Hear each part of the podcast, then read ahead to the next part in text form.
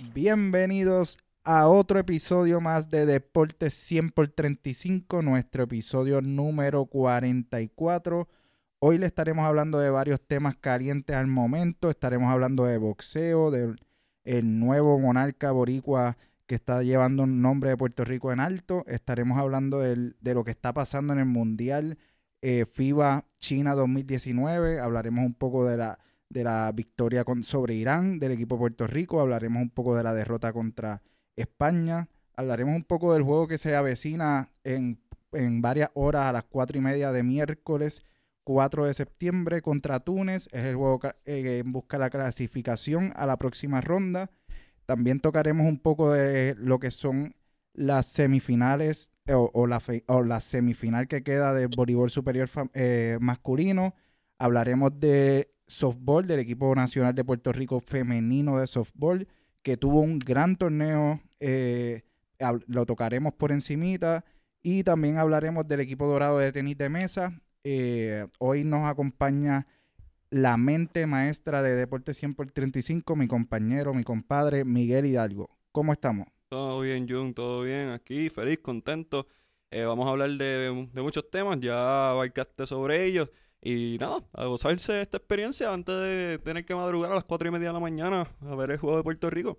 Hoy tenemos que dormir tempranito para levantarnos mañana, es el juego clasificatorio.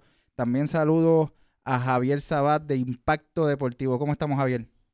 Eh, saludos, Junito, saludos, Miguel, y saludos a todos los que están eh, escuchándonos. Contento, feliz, súper emocionado. ¿verdad? No, no, hoy, no, hoy no puedo estar compartiendo con ustedes ahí en la cabina, estoy desde acá, desde la isla municipio de Culebra, pero ya saben, preparado y ready para hablar del deporte y muy contento con la, con la participación, con la demostración de los 12 magníficos en el Mundial.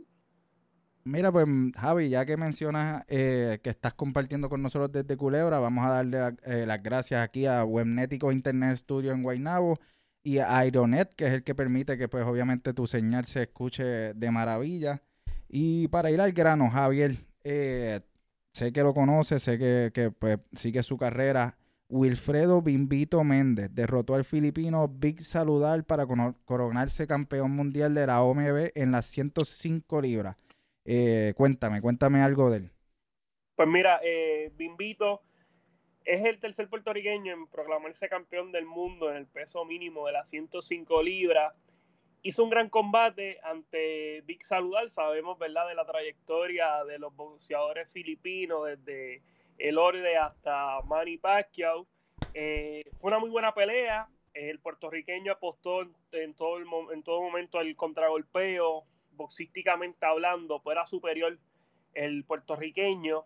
Fue derribado, fue derribado en el combate, sin embargo, eso no, no, no fue definitorio. Se levantó el boricua eh, y en los últimos asaltos dominó a plenitud al boxeador filipino.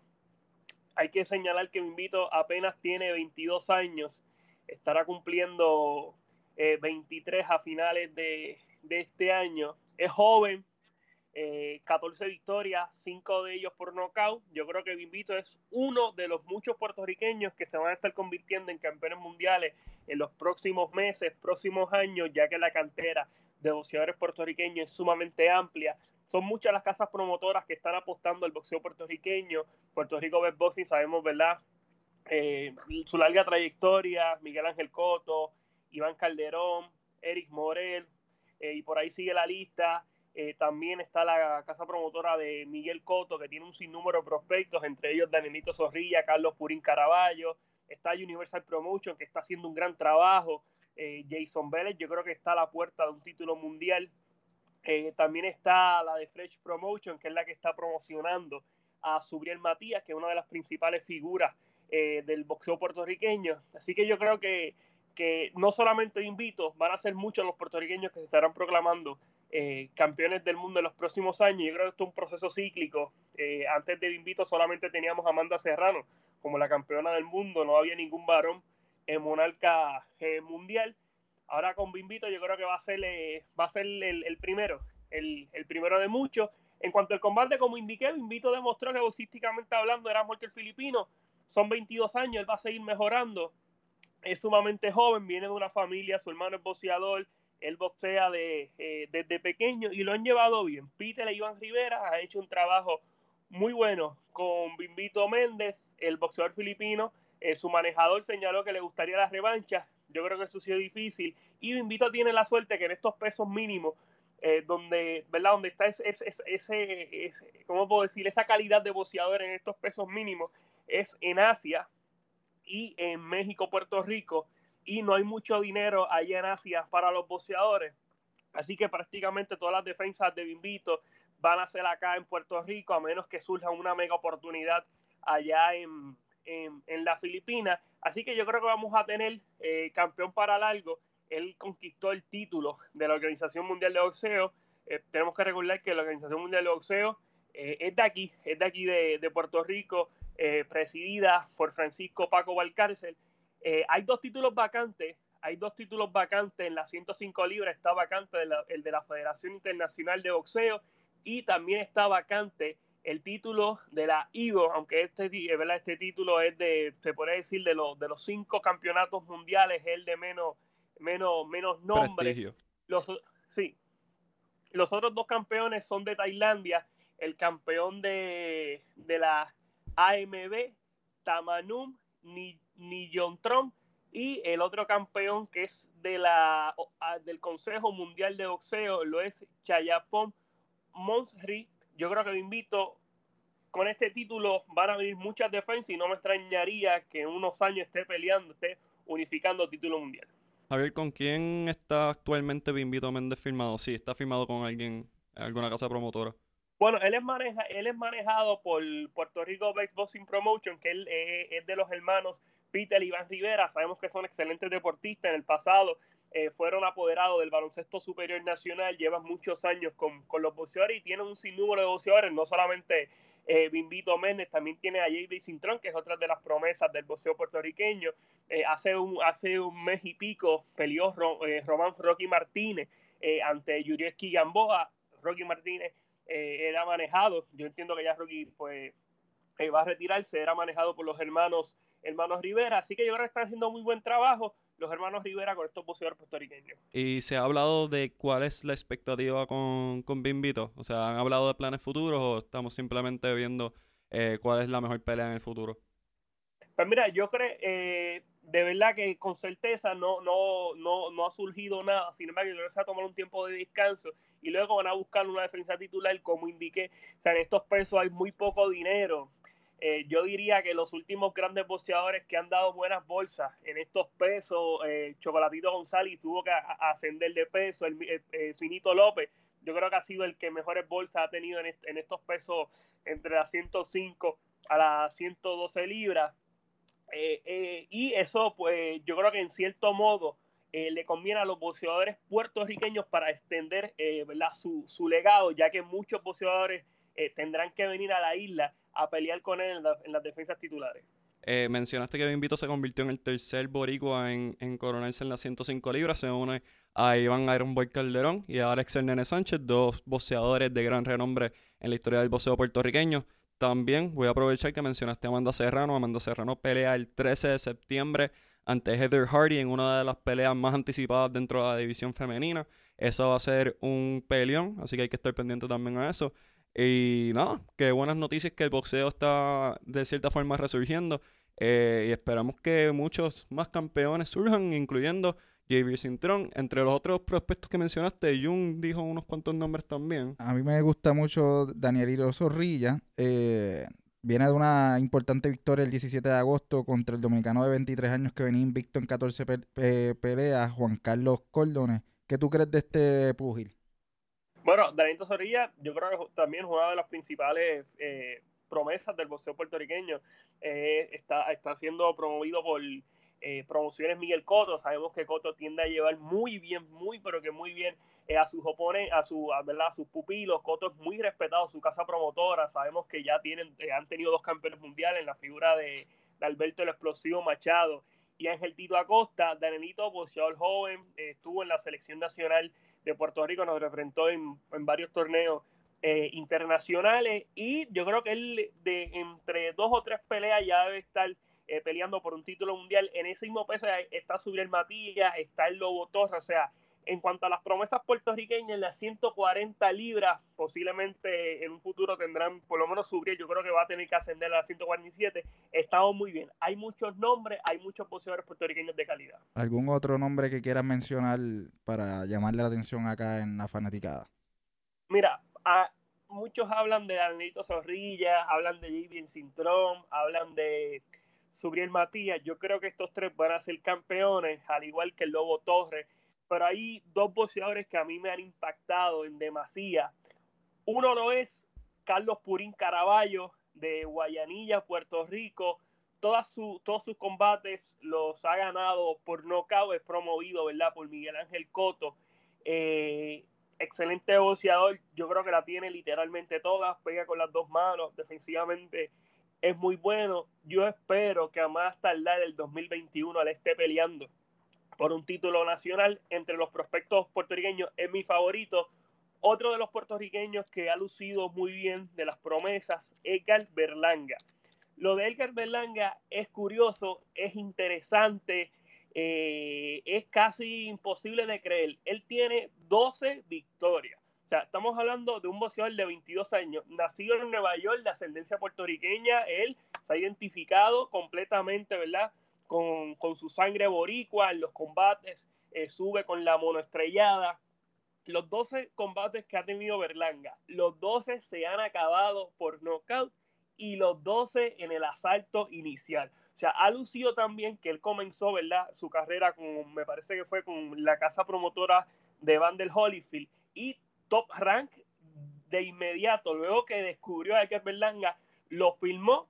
Sea, si, si Top Rank filma a un boxeador, eh, yo creo que es por algo. Y Edgar Berlanga en las 160 libras, que es donde está combatiendo eh, ahora mismo, yo creo que estamos, estamos en presencia de un súper, súper prospecto que tiene mucha pegada. Eventualmente, ¿verdad? La calidad de oponente a la cual se va a estar midiendo va a ser de, de mayor nivel y seguramente pues no acabe los combates en el asalto inicial. Sin embargo, lo que ha demostrado al momento Edgar Berlanga es que es uno de, los, de los boxeadores con mayor pegada entre los prospectos y entre los boxeadores puertorriqueños. Me hace recordar mucho a Yenandi Golovkin. Yo creo que este Berlanga también es un artista.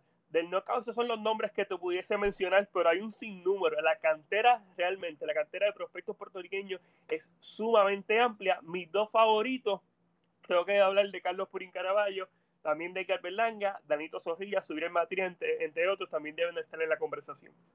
Bueno, pues a nuestra fanaticada, a nuestros oyentes, que le pongan atención a estos nombres. Se lo dijimos aquí en Deporte 100 por 35. Son nombres que vienen eh, alzando el nombre de Puerto Rico en alto, así que pendiente esos nombres.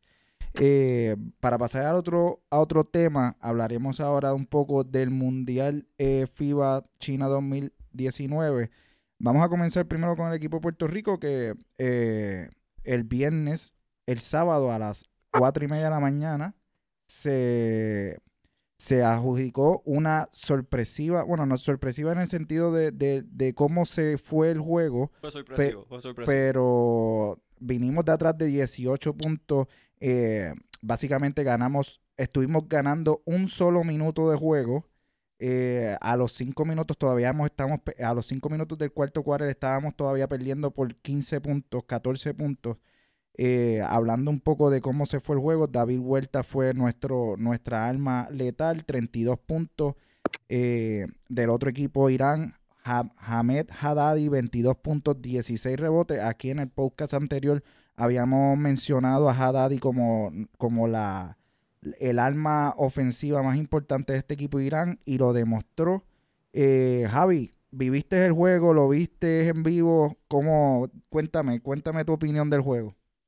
Pues mira, eh, a mí cuando se acabó el primer parcial, la segunda mitad ya todos los panas me habían escrito, Javier, ese pronóstico alocado, te habían dicho que Puerto Rico no tenía break. Yo en un chat que tengo de los panas, escribí solo un mensaje. Dije, emitiré mis expresiones oficiales una vez finalizado el partido. No dije, no dije nada más. En cuanto al juego, pues mano, realmente Puerto Rico no no fue oponente hasta los últimos tres minutos. Lo que, lo que, lo que exhibió Puerto Rico durante 35 minutos, pues realmente dio mucha pena, dio mucha lástima. Eh, se sufrió demasiado. Necesitamos de un, tuvimos que necesitar de un David Vuelta eh, a su máxima expresión. Los hombres grandes, o sea, Puerto Rico demostró que, en cuanto a los hombres grandes defensivamente, eh, estamos, estamos, estamos bien apretados, ya que verdad, eh, con tal Jorge Brian Díaz es el único centro natural, Christopher Brady pues no tiene mucha experiencia a este nivel internacional, Ramón Clemente, eh, Renaldo Bachman, pues físicamente es muy complicado para ir con jugadores que están por encima de los 6, 10, 7 pies. Sin embargo, tuvimos la suerte que, en, esos últimos cuatro minutos se jugó un muy buen, mejor baloncesto, el baloncesto que nosotros necesitamos para pasar a la, a la siguiente fase. Los iraníes se tiraron un gran juego, lanzaron muy bien de tres, Haddadi pues estaba imparable, hizo lo que quiso con todos los hombres grandes de Puerto Rico, Jorge Brian Díaz se vio limitado, sin embargo ante España mejoró mucho su, su desempeño. Yo esperaba un juego cerrado, yo esperaba un juego cerrado, reconozco que llegó un momento que pensaba que ya estábamos perdidos, no había ningún tipo de oportunidad, pero David Vueltas está demostrando que en efecto está pasando por su mejor momento, que es un jugador que quiere, quiere demostrar que pertenece a este nivel, quiere demostrar que, él tiene los quilates para irse de tú a tú contra todos los jugadores eh, de, este, de este mundial y lo demostró. Eh, yo creo que habría que ver si estos jugadores pudiesen repetir juegos. Yo creo que algo que, que le ha fallado a Puerto Rico en, esto, en estos partidos es que Gian Clavel y David Vueltas no han podido repetir partidos. Si estos dos jugadores logran repetir partidos, a mí no me extrañaría que Puerto Rico pudiese dar, dar un palo. Sorprendido, ¿verdad?, con, con, la actuación de Puerto Rico en ese, en ese partido eh, anti Irán de las dos partes. Por lo negativo, porque esos, esos primeros 36 minutos Puerto Rico jugó pésimo y en esos en esos últimos cuatro minutos de partido necesitamos de un David Vuelta a su máxima expresión y hay que señalar también, ¿verdad? Eh, eh, el, ánimo del equipo de Puerto Rico que nunca, nunca, se, nunca se quitó y eh, algo que, ¿verdad? Que, viene del partido que me llamó mucho la atención, esos momentos cruciales, serían los cinco jugadores con, con, con, el deseo, con las ganas, ¿verdad? De ganar yendo en boncha a buscar los rebotes, que eso habla muy bien, ¿verdad? Del cuerpo técnico que está transmitiendo ese sentido patrio a los 12 magníficos.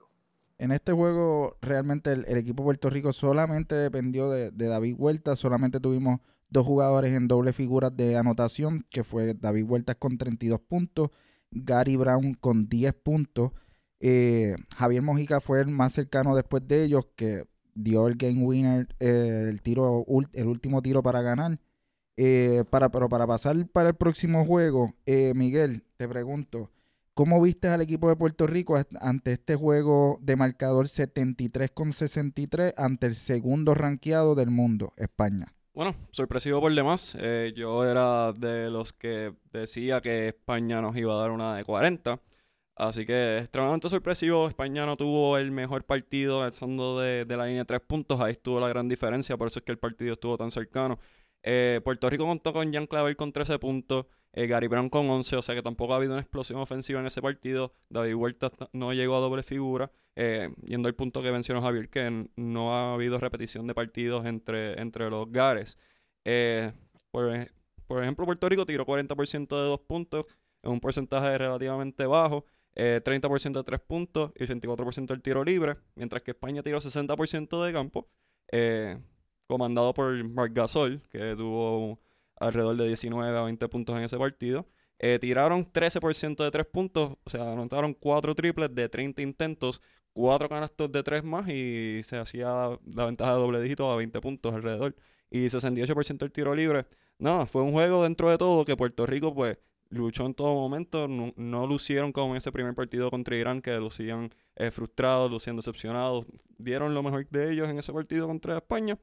Y es nada, es bueno por el momentum. Ah, un partido importante con, contra Túnez ah, a las 4 y media de la mañana cuando escuché este podcast. Así que fue, fue un buen medidor, fue un buen medidor de lo que pueden hacer. Y ahora es cuestión de, de seguir, de seguir el momentum y ver si no, si todo encaja en su sitio. Yo creo que realmente fue un, un, un partido sorprendente del equipo de Puerto Rico. Incluso en este podcast, en en el episodio anterior, decíamos en, en jocosamente de que íbamos a perder por 25 más como poco. Yo no lo decía jocoso, yo, yo, yo, se- yo sentía legítimamente que íbamos a perder por 25 más, pero continuamos. Pero nuestra defensa, dejamos al equipo de España en 73, en 73 puntos. Eh, Margasol, como bien dijiste, metió 19. Ricky Rubio fue un alma letal en los primeros, en los primeros eh, parciales, 17 puntos eh, por nuestro equipo.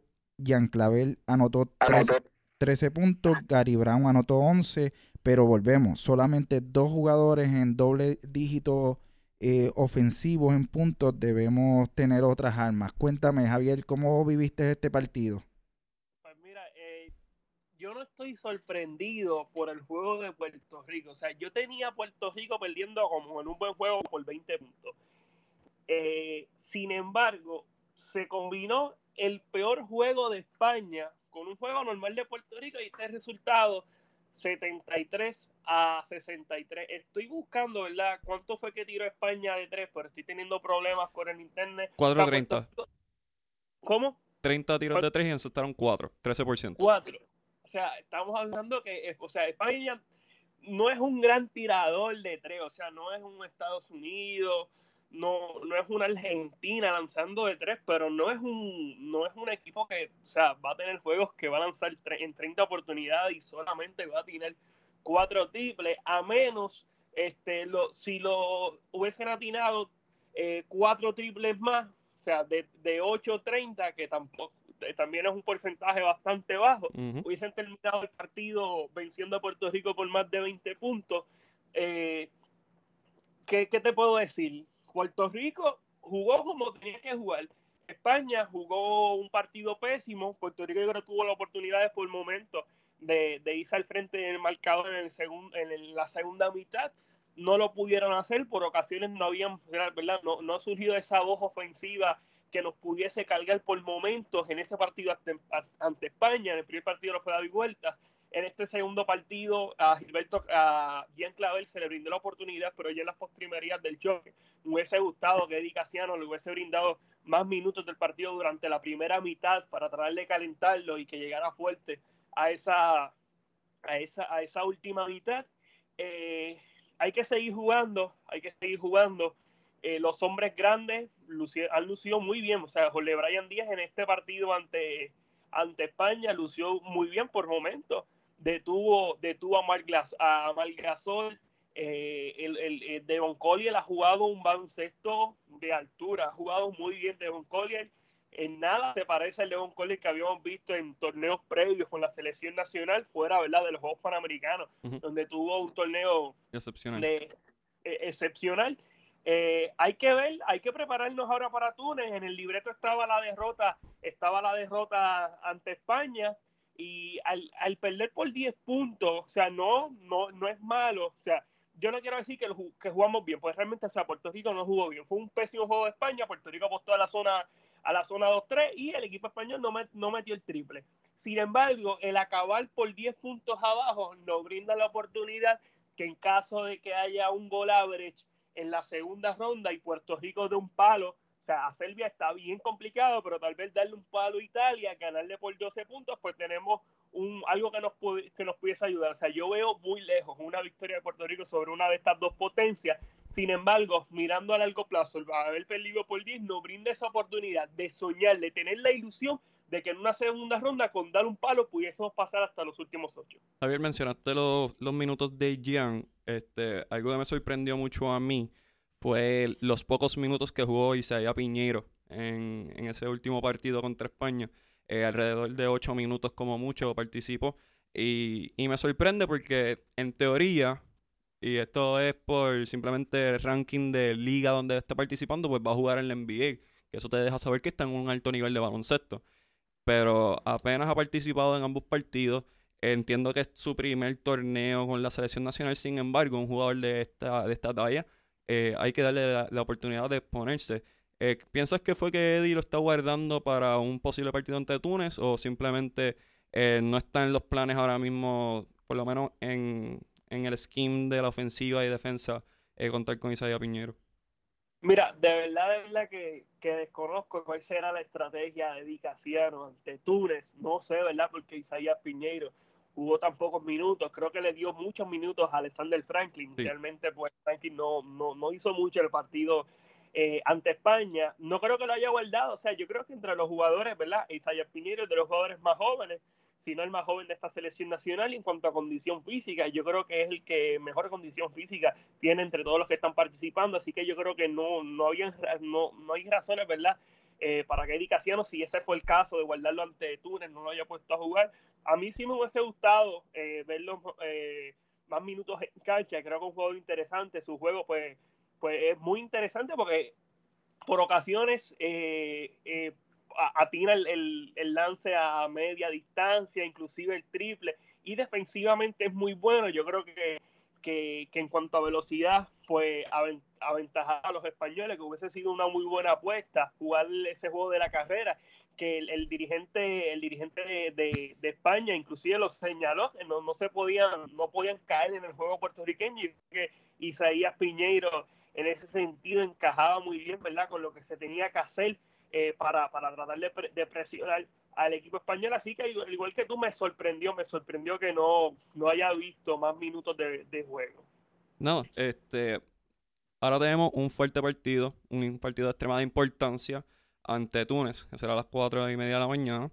Eh, solo para dar un resumen de lo que ha hecho Túnez, eh, Cayó ante España, que era esperado con marcador de 101 a 62. Eh, tiraron 47% de 2 puntos, 33% de 3 y 55% del tiro libre, aunque solamente fueron a la línea del tiro libre 9 veces. Eh, que es el centro de este equipo, pues eh, tuvo 15 puntos y 7 rebotes. Fue básicamente el único anotador en doble dígito, si no me equivoco. Eh, contra Irán, pues un... Contra Irán, Salamerri 22 eh, puntos, 15 rebotes, 5 tapones, 3 eh, asistencias. Él básicamente hizo todo por este equipo. También hay que ponerle la, man, la, vista a Ben Rodan. Eh, jugó 38 minutos, metió 16 puntos contra Irán. Y pues para dar una comparación entre los dos equipos, te voy a dar unos datos aquí importantes. Puerto Rico promedia 73 puntos por juego, mientras que Túnez 70.5. Eh, Puerto Rico promedia 16 eh, rebotes por juego, siendo los números 20 del torneo, mientras que Túnez eh, promedia 30, siendo los números 27.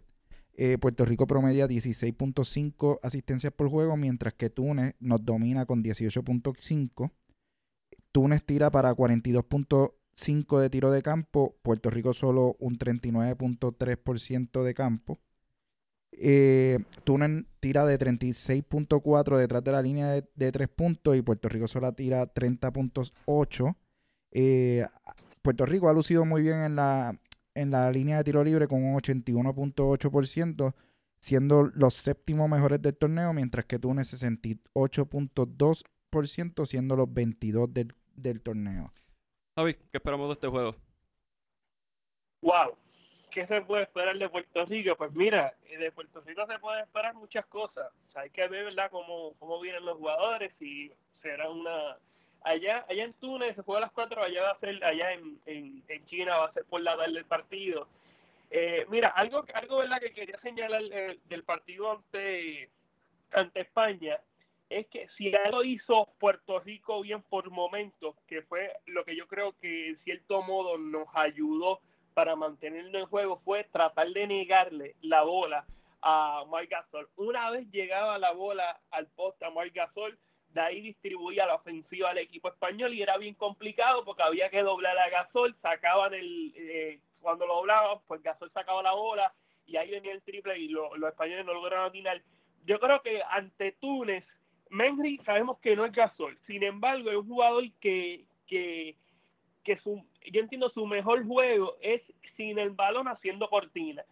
Y José Brian Díaz tendrá la difícil tarea de parear con Menry, que es eh, más fuerte y es más rápido. O sea, uno de los jugadores que más rápido corre, de los centros que más rápido corre la cancha en este mundial. Túnez, eh, un equipo bastante parecido al de Irán y confrontamos problemas, ¿verdad? Ya que los hombres, o sea, sus mejores jugadores son son los hombres grandes y Puerto Rico sabemos que eh, su talón de Aquiles pues esa falta falta de estatura vamos a ver verdad cómo se presenta Eddie Casiano yo espero una victoria eh, cerrada, va a ser un juego bien luchado, no nos podemos dar el lujo de caer atrás del principio, hay que empezar bien, hay que empezar fuerte y tiene que haber, ¿verdad?, consistencia de parte, ¿verdad?, de, de esos jugadores de la posición 1 y 2. Yo creo que Gary Brown tiene que coger las cosas más con calma. En ocasiones trata de jugar uno contra uno, le cierran cinco, pasa la balón, trata de pasar el balón, comete el T-Nobel, Angelito Rodríguez, pues a pesar de que atinó varios triples en el partido ante España, no ha sido el Angelito que hemos estado acostumbrados a ver, ¿verdad? Claro está, Angelito viene de, de, de, una lesión, estuvo fuera, de, fuera del baloncesto en lo que se recuperaba, así que está un poco, está fuera de ritmo, va cayendo poco a poco y necesitamos, necesitamos que Gian Clavel y David Huerta se tiren juegos de altura. Si estos dos jugadores se combinan, atiran más de 15 puntos, lo hacen muy bien en defensa, yo creo que Puerto Rico no debe confrontar problemas en obtener victoria. Sin embargo, sin embargo, si uno de estos dos jugadores no se tira no, no, no hay combinación de ellos de grandes juegos, pues va a ser sucio difícil para Puerto Rico vencer a Túnez. Eh, Túnez tuvo todo el tiempo al frente ante Irán, la ventaja siempre fue eh, de doble dígito. Yo espero ¿verdad? que estos dos jugadores se puedan combinar. Si ellos dos se combinan, se tiene un gran juego. Yo creo que Puerto Rico debe de vencer hoy a Túnez. Yo creo que realmente eh, la clave de este juego va a ser la defensa. nuestro equipo Mm, en los juegos que lo hemos visto, ha tenido problemas defendiendo la línea de tres puntos. Este caballero Salam, eh, contra Irán eh, encestó cinco canastos de tres puntos de nueve que lanzó eh, para un 55%. O sea que nuestros hombres altos como Jorge Brian Díaz, cuando le toque defenderlo hombre a hombre, va a tener que estar al pendiente de, este hombre hasta fuera de la zona de, de, dos puntos, porque es un hombre con varias es un hombre con varias eh, armas letales en la ofensiva y tenemos que, buscar cómo, cómo detenerlo, que ha sido imparable. ¿Cuál es tu, tu predicción, Jun? No, yo, el corazón me dice que Puerto Rico va a ganar. Va a ser un juego sumamente complicado, tan complicado como, como el de Irán. No creo que Puerto Rico eh, ceda el juego entero como lo hizo con, con Irán pero yo voy a los míos, eh, los, míos han demostrado corazón, han demostrado que, en los grandes momentos se crecen. Sí necesitamos que Clavel y Vueltas tengan eh, los juegos que esperamos y que por, primera vez en este torneo se, se, complementen en el mismo juego para poder tener esta victoria. No, vamos a estar pendientes de este partido. Eh, va a ser extremadamente difícil. Sameri le hizo todo lo que quiso contra James Haddad y que le dio muchos problemas a la defensa puertorriqueña. Hay que ver cómo va a ser el ajuste eh, técnico contra, contra él. Es más, es más ágil, eh, es igual de alto, es igual de fuerte. Así que hay que ver, hay que ver y tratar de contener al resto de los jugadores. Tiraron 38% de tres puntos en el juego contra Irán, que es bastante decente. Así que hay que, hay que venir con el mejor juego posible para darnos esa oportunidad de pasar a la segunda ronda, al igual que hizo nuestra hermana República Dominicana, que tiene marca de 2 y 0 y, pasaron a la segunda ronda, que fue mucho más de lo que le dimos nosotros. Mira, y yo quiero, ¿verdad? Yo quiero resaltar algo que dijo Junito, que me parece muy importante. O sea, Benry es un jugador que, que atina el triple. Y es, rápido, o sea, en comparación a Haddadi, pues Haddadi pues, es torpe, aunque juega muy bien en el poste, pero no tiene la velocidad que tiene Messi. No está participando en la liga que está eh, participando Messi. O sea, Messi juega en el baloncesto eh, de la NBA. Por cierto, eh, habló muy bien de, José Juan Barea en unos rotativos del país. Indicó, ¿verdad?, que, que parte de su, su, buen juego, o sea, es, es alimentado por, por José Juan Barea. Y es interesante porque, o sea, Haddadi atinó dos triples ante Puerto Rico, pero yo creo que son los dos triples que iba a meter Haddadi durante todo el mundial, tal vez durante todo el año. O sea, un jugador que sí atira el triple. Y hay que ver, ¿verdad?, cómo Jorge Bryan, o sea, cómo Eddie Casiano va a tratar de galdear a Mendy. O sea, difícil que le ponga un Renaldo Bachman de 6-7, difícil que le ponga a Ramón Clemente, va a tener que ser Jorge Bryan Díaz. Y Mendy es más rápido con poner la bola en el piso atrás a Jorge Bryan, sin embargo Jorge Bryan no le puede dar espacio porque sabemos que Mendy tiene el triple, sí que hay que ver, ¿verdad?, cómo, cómo mueve las fichas Eddie Casiano, cómo se va a presentar el equipo de Puerto Rico, porque este equipo de, de, Túnez tiene, tiene varias, varias opciones ofensivas, tiene jugadores ¿verdad? que pueden atacar por el piso, pueden atinar el triple. En el caso de Messi, que es su mejor jugador, pues la tiene toda literalmente para este nivel. Así que vamos a ver, ¿verdad?, cómo Casiano logra, logra mover las fichas defensivas hoy, o sea, ahorita, ante el equipo de Túnez. Mi factor X es Isaías Piñeiro, lo digo desde ahora. Eh, considero que él va a ser el, el factor clave.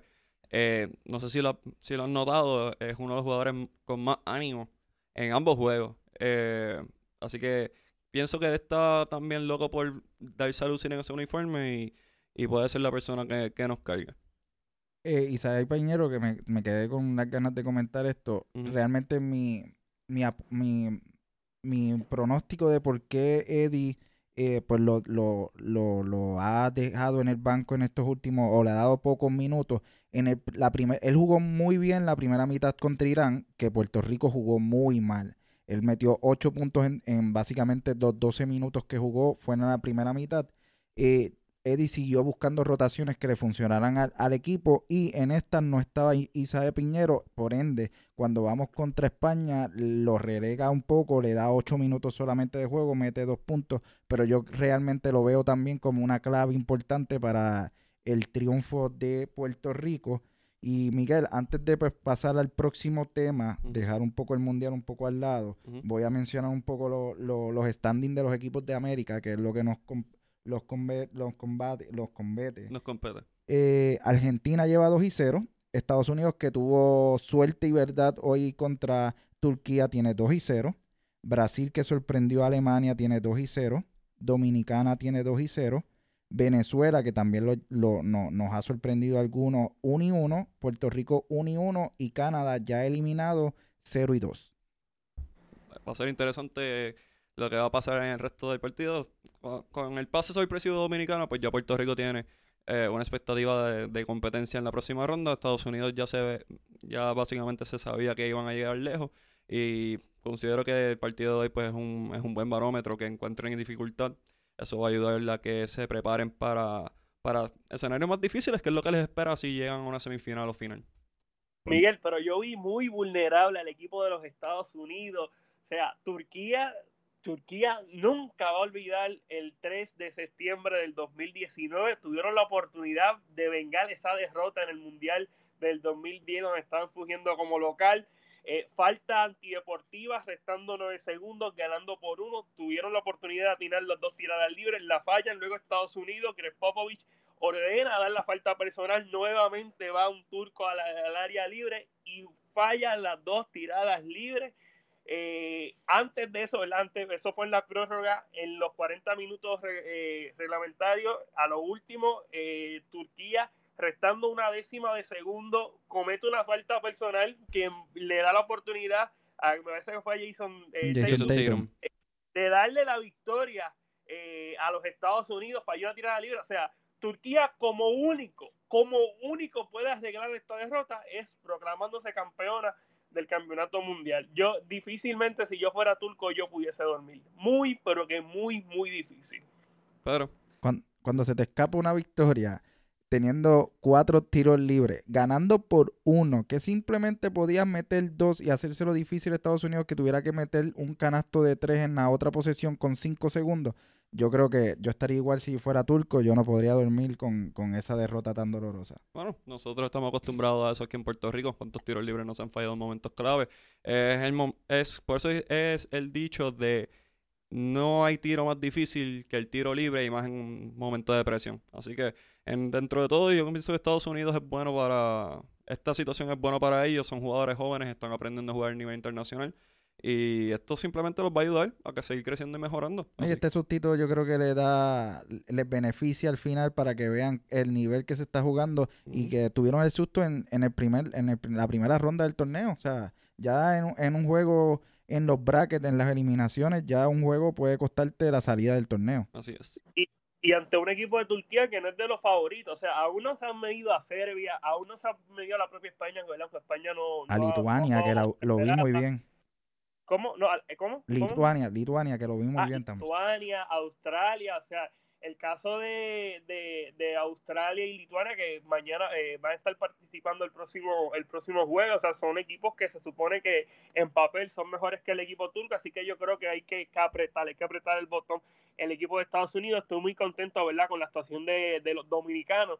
Yo había dicho que tal vez Dominicana pudiese dar el palo a Alemania, en efecto, le dio, le, le dio el palo a un equipo de Dominicana que está bien diezmado, su único hombre grande lo es Eloy Vargas, pero Che García lo vuelve a hacer, lo hizo con Venezuela, ahora lo hace con la República Dominicana, sin lugar a dudas es un intelectual del baloncesto, le saca lo mejor a sus jugadores y hoy eh, Dominicana elimina a uno de los equipos que se esperaba pudiese ser una sorpresa al equipo alemán luego de haber sufrido ante Jordania. Hoy Jordania perdió por París ante Francia. Brasil, eh, la égida de Brasil, estos jugadores sumamente experimentados, de mucha edad, le dieron el palo ante tu compo. Es curioso, no voy a citar lo que dijo el dirigente de, eh, de Brasil.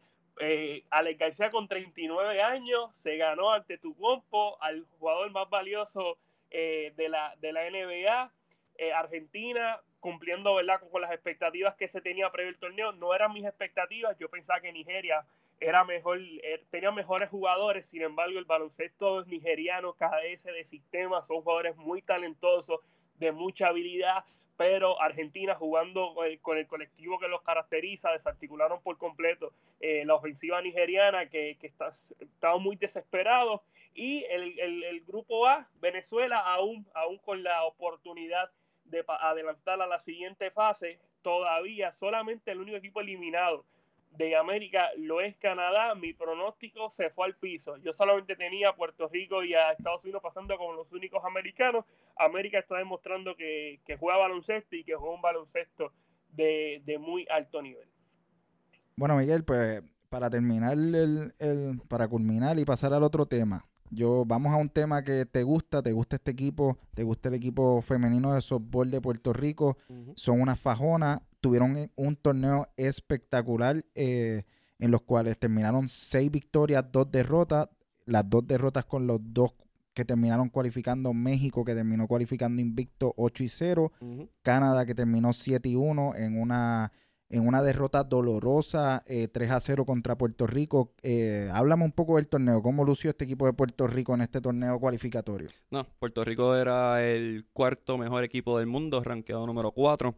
Eh, empezaron muy bien, superaron a Guatemala, a Barbados, que son rivales inferiores. Tiraron juegos perfectos entre el cuerpo monticular, que contaba contra Velo, este, Camadón, Ali Chocasio, entre otras jugadoras.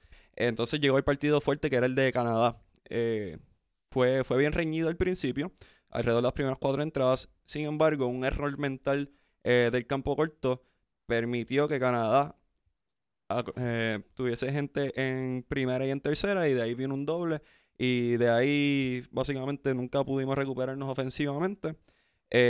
Puerto Rico tuvo un buen partido después, derrotaron a Cuba vía paliza 10-0. Y después le tocó un partido ante México. Históricamente en este ciclo habíamos dominado a México.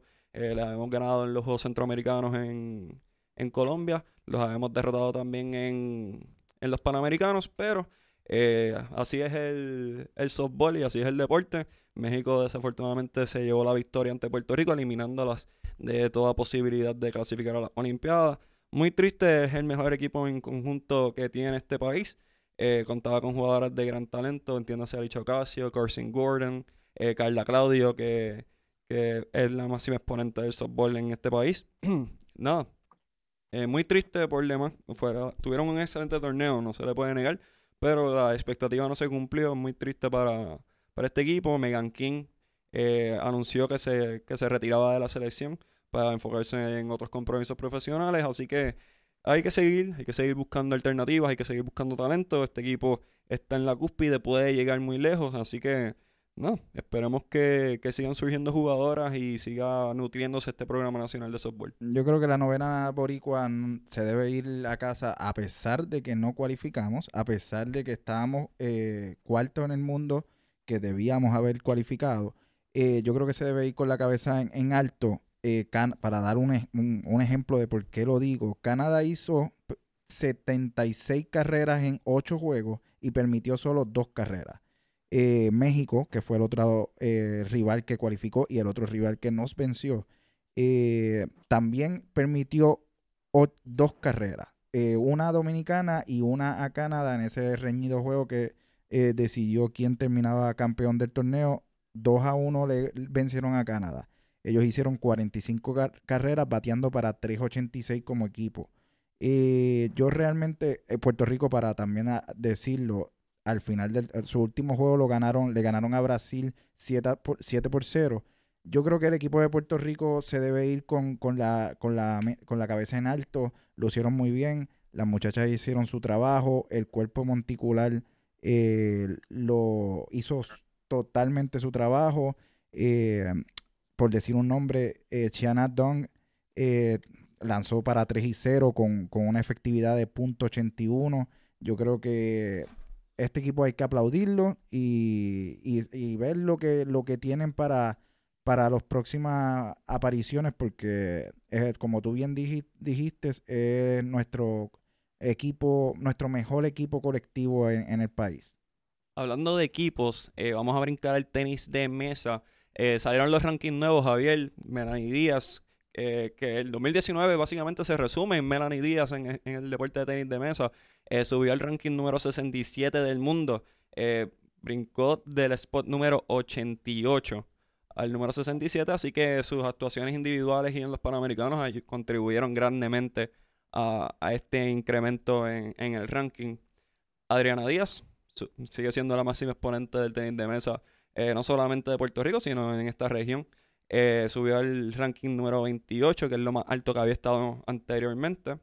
Eh, estaba a 30, subió al 28 y se espera que mientras pase el tiempo más lejos llegue. Eh, Brian Afanador subió el ranking al número 85 del mundo, estaba a 101.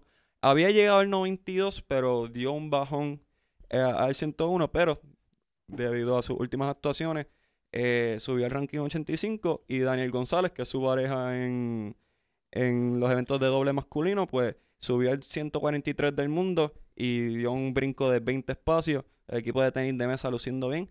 Eh, hoy empezó el campeonato panamericano donde están jugando en busca de, de su participación en el campeonato mundial por equipos que se jugará en Corea del Sur en el 2020. Solo para darles unos cuantos detalles de hoy, el equipo femenino derrotó eh, a, a, Canadá. El equipo compuesto por Adriana, Melanie Díaz y Daniel y Ríos derrotaron a Canadá con, con marcador de 3-0. Cayeron ante Brasil con marcador de 3-1. Eh, Adriana fue, obtuvo la única victoria en ese partido derrotando a Bruna Takahashi. Sin embargo, eh, Brasil derrotó en, todo, en todas las demás disciplinas. Y mañana eh, tienen partido importante ante México para saber qué va a pasar. de ganar, pasan a las semifinales y eso será a partir de las 12 del mediodía. Y la selección masculina cayó ante Estados Unidos con, con marcador OCES de 3-0. Eh, la escuadra está compuesta por Brian Afanador, Daniel González y Ángel Naranjo. Y Eladio Afanador mencionó que, iba a limitar la participación de Brian en este torneo, ya que este torneo como tal no aporta mucho al ranking mundial y quería que, que se enfocara más en eso para asegurar su participación en las Olimpiadas. Así que este equipo masculino eh, y este equipo de tenis de mesa nuevamente eh, es uno que se está quedando con este lado del continente y esperamos que luzcan muy bien y esperamos que puedan seguir eh, cumpliendo con las expectativas. No, y lo importante, yo creo que poco a poco van llegando ¿verdad? a su mejor momento cuando está finalizando el ciclo olímpico. Sabemos que ya Adriana Díaz, Adriana Díaz logró su clasificación y que es importante ¿verdad? de cara a tal vez lograr la clasificación eh, a los Juegos Olímpicos de otros de los atletas en el tenis de mesa que lleguen en su mejor momento cerca de los Juegos Olímpicos. Pues a mí me da mucha alegría ver este equipo eh, todos los días, o sea, todos pasan los días y lo que escuchamos de este equipo son noticias buenas. Eh, Melanie Díaz, como Miguel mismo dijo, este es el año de Melanie Díaz bajó 21 puestos en el ranking mundial. Hace poco ella entraba a las mejores 100 del mundo. O sea, y que hoy estemos hablando que ya está número 67, habla muy bien de lo que ha venido trabajando. Ya Adriana Díaz, ya, ya, ya tenemos de, dejar de decir que ella es buena en este lado del continente, sino que es buena a nivel mundial, eh, número 28 en el mundo. Eh, Brian Afanador, me, me, alegra mucho por Brian, que sé que trabaja día y noche por, por seguir subiendo y seguir dando la talla, número 85, así que qué bueno por este equipo, qué bueno que nos dieron eh, alegría en los últimos Panamericanos y, y lo que viene de este equipo, que son todos jóvenes, es mucho mejor para culminar, vamos a hablar un poquito de, del voleibol masculino. Eh, los Mets de Guaynabo clasificaron nuevamente a la final, su séptimo final consecutivo, eh, del 2012 al 2019, derrotaron a los Changos de Naranjito. Mientras que los Mulos y los Indios están esperando para ir a un séptimo y decisivo partido que se jugará en dos semanas porque actualmente muchos de los integrantes de estos equipos están en, la, en el campeonato Norseca eh, en Canadá. Es la segunda pausa de la Liga Voleibol Superior Masculina en lo que va de temporada. Una fue por los Panamericanos, ahora este torneo. Que dentro de todo no ayuda a la promoción de este torneo, no ayuda al nivel de este torneo. Eh, en realidad es bien decepcionante ver que un torneo que había sido tan competitivo hasta el momento eh, sufra estas pausas y eh, no se podían evitar, fine, pero en realidad desluce la liga, desluce el nivel y es básicamente una falta de respeto a los jugadores porque ahora mismo Arturo Iglesias no está participando en ese campeonato de porque está lastimado. Pablo Guzmán igual, y ellos son dos figuras importantes para los mulos. Así que dentro de todo, la, la mezcla de calendario está afectando el producto final aquí en Puerto Rico. A ver, no sé si tú concuerdas conmigo. Y es un problema que no solo afecta al voleibol superior masculino, sabemos que el año pasado afectó al baloncesto superior nacional, eh, dada verdad la, la, la, las ventanas mundialistas, se tuvo que parar el torneo en varias ocasiones, ya esto ha sido costumbre en el voleibol superior masculino, yo creo que hay que buscar otras fechas, otras alternativas porque no tan solo trastoca la liga profesional de voleibol, la liga superior de voleibol, también trastoca nuestra selección nacional, el proceso de preparación, pues, pues no es el mejor y los resultados que han tenido Puerto Rico, por lo menos en los últimos torneos, entiéndase, o sea, en, los Juegos Panamericanos, en la rama masculina no era verdad eh, los, resultados que se, que se tenían y ahora están participando en otros torneos y tampoco han tenido ¿verdad? los resultados que se, se esperaba. Así es, eh, en el primer partido perdieron ante ante México, mañana eh, tienen otro partido. Y en realidad es, frustrante dentro de todo porque denota que no hay una planificación estratégica de parte de, las ligas respectivamente, entiéndase el baloncesto superior nacional, ahora la Liga de Voleibol Superior Masculino. Eh, es muy triste, eh, es lamentable. Recientemente también en ese último juego entre Guaynabo y Naranjito hubo un altercado entre Jackson Rivera y un fanático Todavía no se han dado detalles de qué fue lo que ocurrió, simplemente ha sido pura especulación. Eh, no ha habido un comunicado oficial, que también es un problema severo, o sea, es una controversia que se tiene que, manejar. O sea, todas las ligas profesionales donde hay algún tipo de, de, incidente entre un jugador y un fanático, rápido se hace una investigación y se llega a un acuerdo. Y esto no ha pasado en la Liga Bolívar Superior Masculina. Y es muy triste, es muy triste porque sigue desluciendo el nivel, sigue desluciendo eh, el torneo y dentro de todo, ahora mismo la Liga Voleibol Superior Masculino se puede considerar que es la peor liga ah, dentro de todas las grandes ligas que hay en, Puerto Rico, entiéndase el baloncesto superior nacional. La Liga Voleibol Superior Femenina, que es un éxito, que es grande, y es lamentable que este que esta liga pues no se le trate con el mismo con la misma seriedad que se le trata a la, a la femenina. Eh, en realidad muy decepcionante y en realidad pues hay que esperar dos semanas para ver cuál va a ser la final y esperamos que no haya una pausa entre medio de esa final también. No, y realmente, realmente es una pena porque hasta hace unos años aquí venían a jugar los refuerzos que, ¿verdad?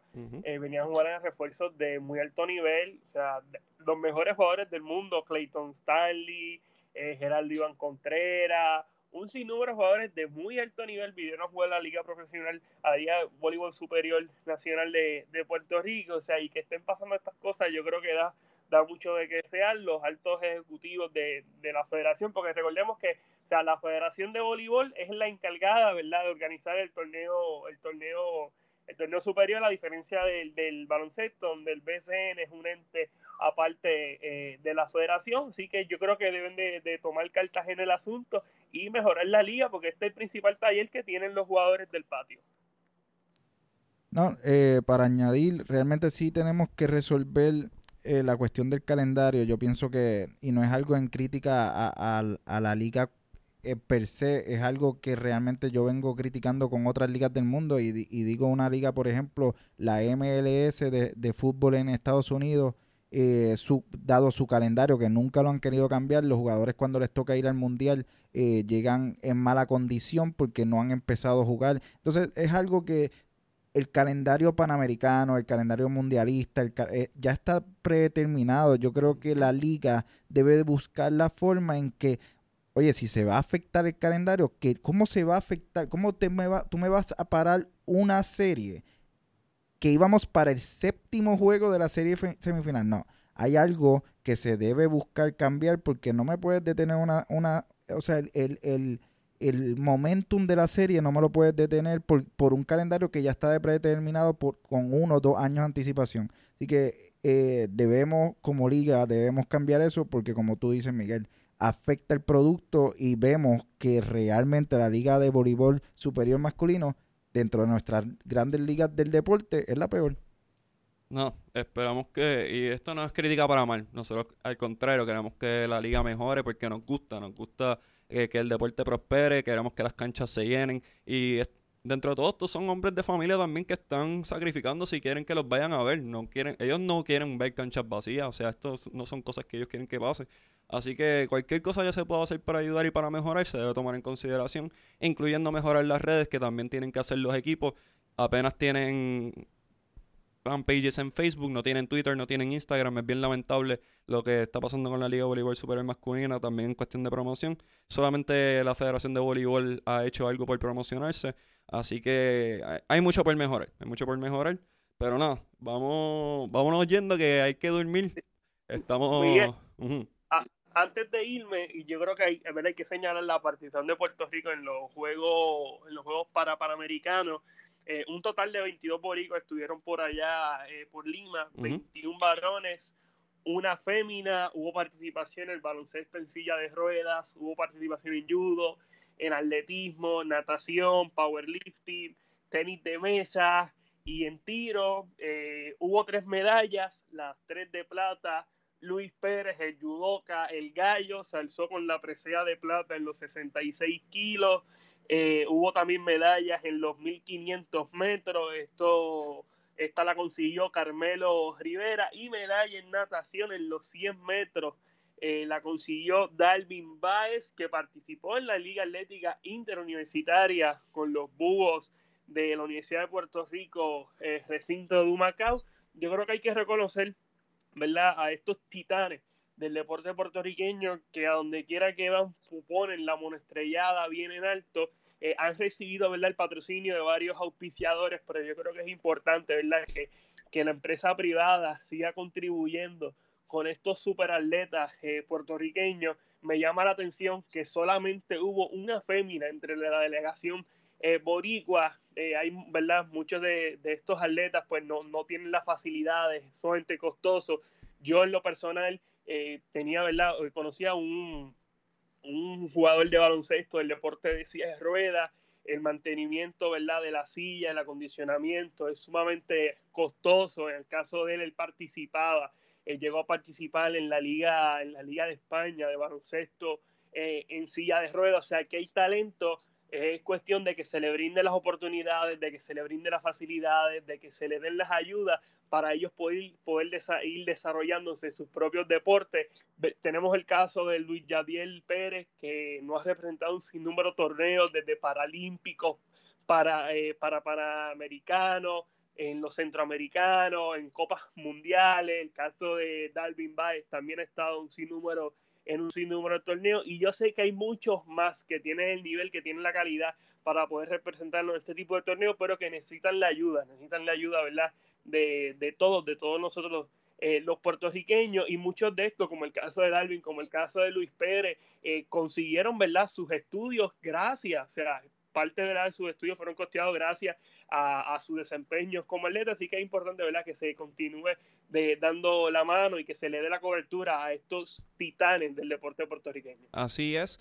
Y con esa nota nos vamos a ir, vamos a culminar este programa. Eh, un programazo, Javier, gracias por, por darte la vuelta. Sigan a Javier en las redes Impacto Deportivo. Pueden escucharlo por Radio Paz. Y a Jun lo pueden seguir en Riedes21 en todas sus redes. A, a mí me pueden seguir Miguel HR22 y Miguel HR3 en Instagram y Twitter. Y Deporte 100 por 35 por cualquier plataforma. Nos vemos el miércoles que viene.